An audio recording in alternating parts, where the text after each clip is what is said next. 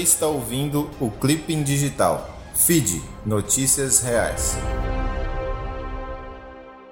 Edição número 202, 16 de junho de 2021. Manchetes do dia. Bolsonaro anuncia novo Bolsa Família a 300 reais para tentar barrar avanço de Lula. Em meio à queda de popularidade, o avanço do ex-presidente Luiz Inácio Lula da Silva nas pesquisas, o presidente Jair Bolsonaro afirmou nesta terça-feira que o novo Bolsa Família pagará 300 reais em média para os beneficiários do programa. O anúncio pegou de surpresa até mesmo integrantes do governo. Leia mais em Revista Fórum. Conta de luz. Entenda por que ela está mais cara e por que deve continuar a subir. A energia elétrica foi o item de maior peso na última divulgação da inflação oficial do país. Apenas no mês passado, a alta foi de 5,37%, o que correspondeu a 0,23 ponto percentual do Índice Nacional de Preços ao Consumidor Amplo, de maio. Em 12 meses, o acumulado está em 8,06%. Leia mais em G1. Delegada de atos antidemocráticos foi retirada após pedir busca do Planalto. Aspas, seguindo a orientação da direção-geral, da Polícia Federal, a delegada responsável pela Operação Lume, Denise Ribeiro, foi retirada da investigação 14 dias depois de pedir ao STF uma busca e apreensão no Palácio do Planalto, sede do governo federal. Leia mais em UOL. Vacina contra a Covid. O que está por trás da corrida de governadores e prefeitos para antecipar vacinação? disponibilidade de novos lotes, falta de campanhas de comunicação, excesso de burocracia, baixa procura dos grupos prioritários e equívocos nos critérios das filas de espera são alguns dos fatores que ajudam a explicar a antecipação da vacinação contra a Covid-19, feita por prefeituras e governos estaduais nos últimos dias. Leia mais em BBC. Anvisa autoriza importação excepcional da Sputnik V por mais de sete estados. A Agência Nacional de Vigilância Sanitária, Anvisa, concedeu autorização nesta terça-feira para a importação excepcional da vacina Sputnik V pelos estados do Rio Grande do Norte, Mato Grosso, Rondônia, Pará, Amapá, Paraíba e Goiás. Leia mais em CNN. Aconteceu no mundo. Ativista do Greenpeace bate em cabo e cai de paraquedas em estádio pouco antes do jogo entre Alemanha e França. Um ativista da ONG Greenpeace fez um protesto inusitado nesta terça-feira 15 em Munique, na Alemanha, pouco antes do jogo de futebol entre a seleção alemã e a francesa pela Eurocopa. O homem sobrevoou o estádio onde aconteceria a partida de paraquedas, mas seu pouso foi um tanto quanto atribulado por conta de um acidente. Leia mais em revista Fórum. Israel versus Gaza. O que explica a nova troca de hostilidades três semanas após cessar fogo?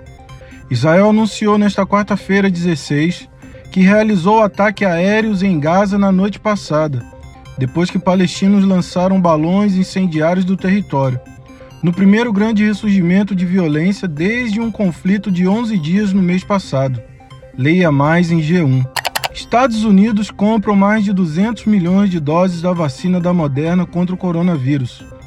O governo dos Estados Unidos comprou mais de 200 milhões de doses da vacina contra o coronavírus desenvolvida pela Moderna, informou a farmacêutica nesta quarta-feira, dia 16.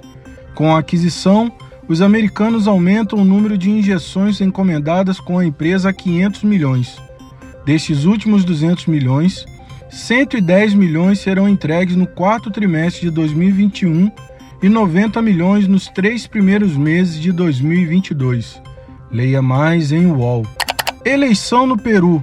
Porque mesmo com 100% dos votos apurados, disputa entre Pedro Castilho e Keiko Fujimori segue sem vencedor.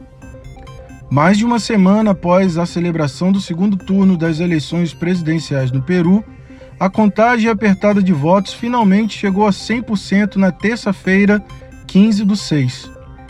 O candidato de esquerda Pedro Castilho obteve 50,125% dos votos, enquanto a rival da direita Keiko Fujimori obteve 49,875%, de acordo com os resultados do Escritório Nacional de Processos Eleitorais, ONPE.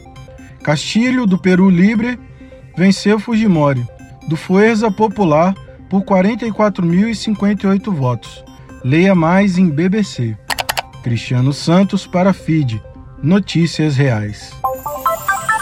Mundo do esporte. Após histórico de fracassos, clubes voltam a tentar criação de liga. 19 dos 20 clubes que disputam a elite do Campeonato Brasileiro apresentaram à CBF nesta terça-feira a intenção de criar uma liga independente para organizar a competição. Só o esporte fica de fora, mas porque está sem presidente, não por desacordo com os planos. Leia mais em UOL. Diretoria conduz negociação e áudios ligam presidente à venda de profissionalização no Tupi.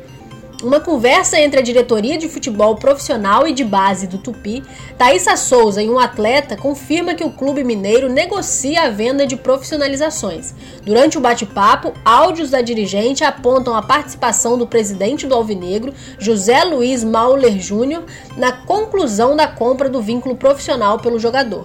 Leia mais em GE. Meta é ganhar em Tóquio mais medalhas do que no Rio, diz diretor do Comitê Olímpico do Brasil. A meta do Brasil nos Jogos Olímpicos de Tóquio é superar a quantidade de medalhas conquistadas no Rio 2016, quando o país ficou na 13ª colocação geral, com 19 pódios, sendo 7 de ouro, 6 de prata e 6 de bronze. Leia mais em Super Esportes. Essa é boa. Enfermeiro que vendia trufas é convidado para trabalhar em hospital na Alemanha. Quem vê o jovem enfermeiro Carlos Eduardo Arruda, de 25 anos, coordenando a Unidade Básica de Saúde da Família em Iaçu, Bahia, não imagina as dificuldades que ele precisou enfrentar para conseguir concluir o ensino superior. Nordestino e de família de classe média baixa, ele precisou vender trufas nas sinaleiras para realizar o sonho de cuidar da saúde das pessoas. A notícia boa é que, além de conseguir o sonhado diploma em enfermagem, Carlos foi convidado para trabalhar em um hospital na Alemanha, por causa do seu bom rendimento na profissão. Com o contrato assinado, ele se prepara para embarcar no ano que vem. Leia mais em Só Notícia Boa. Fique ligado. O WhatsApp lança nova campanha para reforçar sua polêmica política de privacidade. A polêmica mudança na política de privacidade do WhatsApp continua rendendo muitos problemas para o Facebook, dono do aplicativo de conversas. Agora a empresa planeja criar uma campanha para focar na privacidade dos usuários, no intuito de tranquilizar o usuário sobre a segurança dos dados. Leia mais em Canal Tech. Letícia de Almeida para Feed Notícias Reais. Você viu? Gado de fazendas ligadas a narcopecuarista foi vendido a JBS e Frigol. O narcotraficante João Soares Rocha usou a atividade pecuária para lavar dinheiro do tráfico, aponta a operação da Polícia Federal. Mas o que a agência pública descobriu é que o gado das fazendas do Joãozinho Pé de Cobra, como é conhecido, é vendido para os grandes frigoríficos JBS e Frigol. O nome de João também está envolvido em conflitos por terra, trabalho escravo, desmatamento ilegal e homicídio. Alguns de seus imóveis rurais estão sobrepostos a projetos de assentamento da reforma agrária e a uma área de proteção ambiental. Leia mais em agência pública. Caiu nessa? Blogueiro católico Alan dos Santos mente mais uma vez ao usar drama de jogador dinamarquês contra a vacina da Covid-19. O blogueiro católico, criador do canal do YouTube Terça Livre, Alan dos Santos, conhecido como comunicador apoiador do governo Jair Bolsonaro, causou reação indignada nas mídias sociais neste domingo, 13 de junho.